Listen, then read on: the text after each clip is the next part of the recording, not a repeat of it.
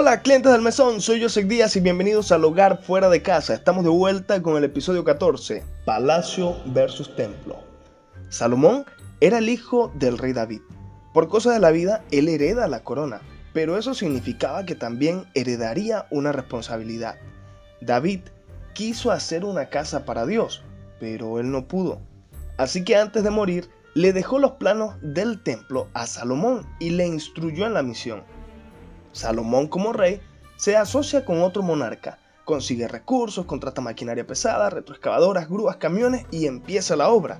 El edificio era enorme, tenía casi 14 metros de alto y toda la parte interior, es decir, paredes, piso y techo, estaba recubierto de oro puro.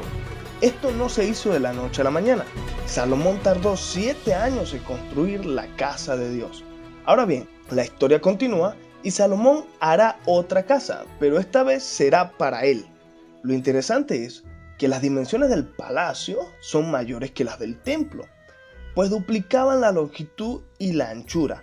Lógicamente, esto hará que el esfuerzo y el tiempo invertido sean mayores.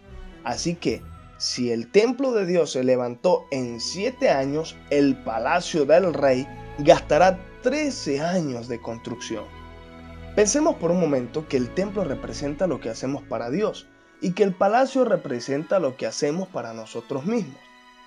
¿Para quién estás invirtiendo más? ¿Para ti o para Dios? Esta situación fue fatal para Salomón, pues ese deseo de vivir para sus placeres poco a poco le irá desviando, al punto de vivir como que si nunca conoció a Dios. Sí, el palacio fue más grande, pero el templo siempre fue más importante. ¿Y si mejor nos quedamos a vivir con Dios?